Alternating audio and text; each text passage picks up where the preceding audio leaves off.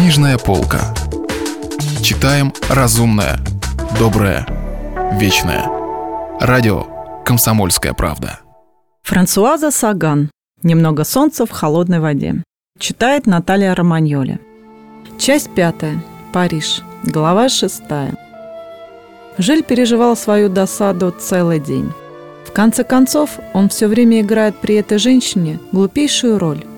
Он ничего не понимает в театре, не очень-то разбирается в литературе. Лишен художественного чутья, ему нередко случается сморозить глупость, даже в тех вопросах, которые считаются его специальностью, а она незаметно старается его спасти.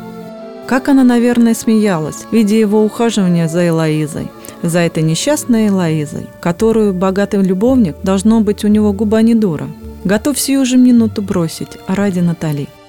Конечно, Натали при всей ее образованности и безупречных манерах есть изюминка. Даже пьяный американец и тот это почуял.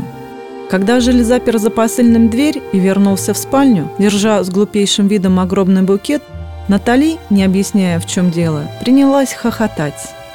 А он с минуту сидел на краю постели и бормотал «Ну и ну, ну и ну», пока она не взяла у него из рук цветы и не поцеловала его. А что ты ему ответила? Что это очень любезно с его стороны, но я люблю другого. Я, правда, забыла показать на тебя пальцем, вскользь добавила она. «Все-таки он порядочный нахал», — заметил Жиль. Он был уязвлен, Рядом с нею он всегда будет в проигрыше. Разумеется, она его любит, но ведь в чем-то самом главном она неизмеримо сильнее его.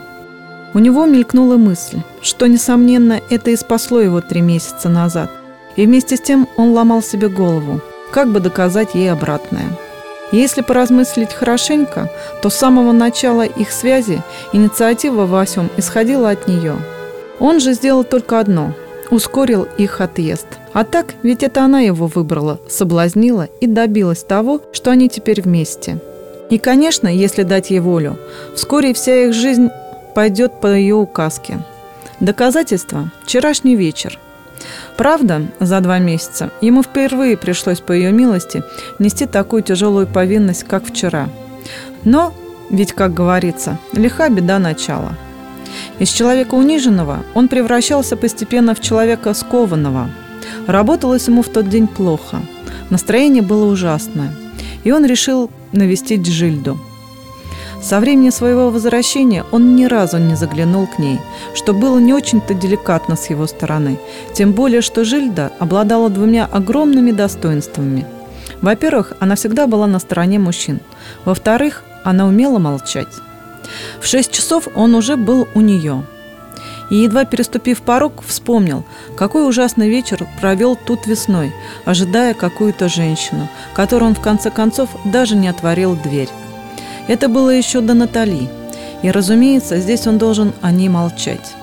Натали – это его тайна, она его жена, и он не должен болтать о ней ни с кем, иначе это будет подло, и этого она наверняка ему не простит. Но он уже сидел в глубоком красном кресле со стаканом ледяного виски в руке, а напротив сидела внимательная и дружелюбная, любопытная женщина, сообщница былых его сумасбродств. Он чувствовал себя помолодевшим. В конце концов, любовное приключение – это любовное приключение и только. «Ну как?» – спросила Жильда. «Выглядишь ты прекрасно. Ты, говорят, очень счастлив». «Очень», – вяло подтвердил он. Она, как всегда, была обо всем прекрасно осведомлена. «Так зачем же ты тогда сюда пришел?» И она засмеялась. «Мужчины приходят ко мне либо за любовью, либо чтобы пожаловаться. Ты не очень-то похож на счастливого любовника. В чем дело?» «Это сложно», – начал Жиль. И он заговорил. Говорил долго, чуть подтасовывая факты к своей выгоде, хотя и ненавидел себя за это – к концу рассказа он совсем расстроился. Она слушала молча, прищурив глаза. Курила сигарету за сигаретой. И выражение лица у нее было как у хиромантки. У нее часто бывало такое выражение. Когда он умолк, она встала, прошлась по комнате, слегка покачивая бедрами.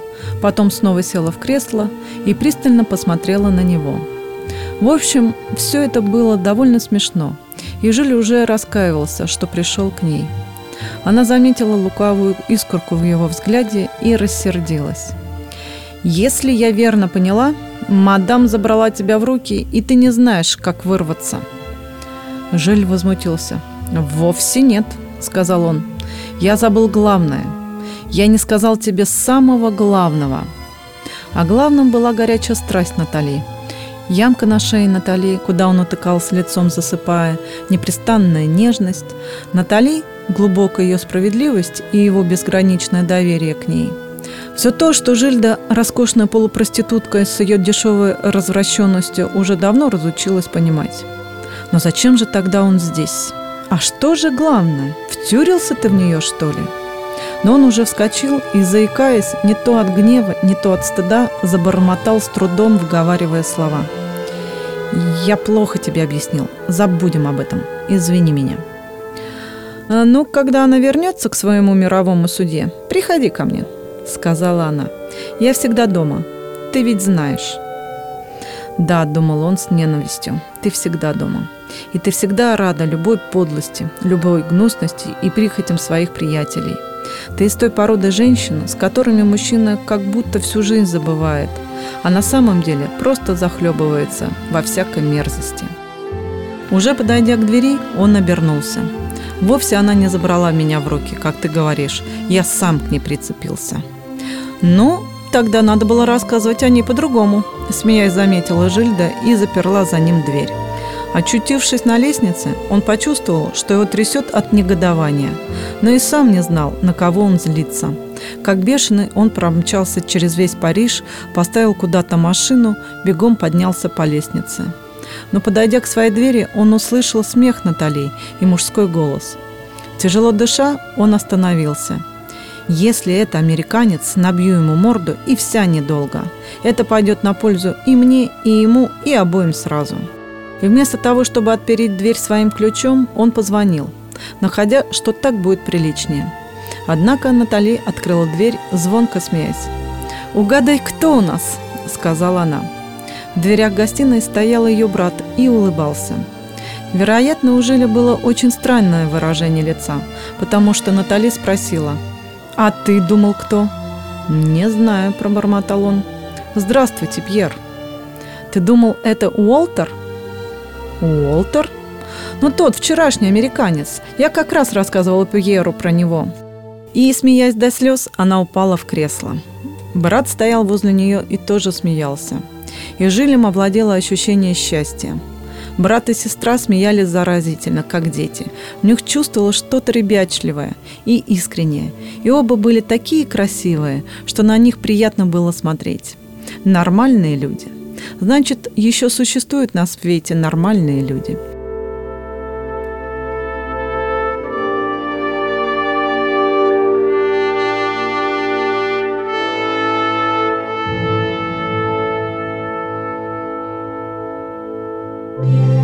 Если вы пропустили главу любимого произведения или хотите послушать книгу целиком, добро пожаловать к нам на сайт kp.ru слэш радио раздел «Книжная полка».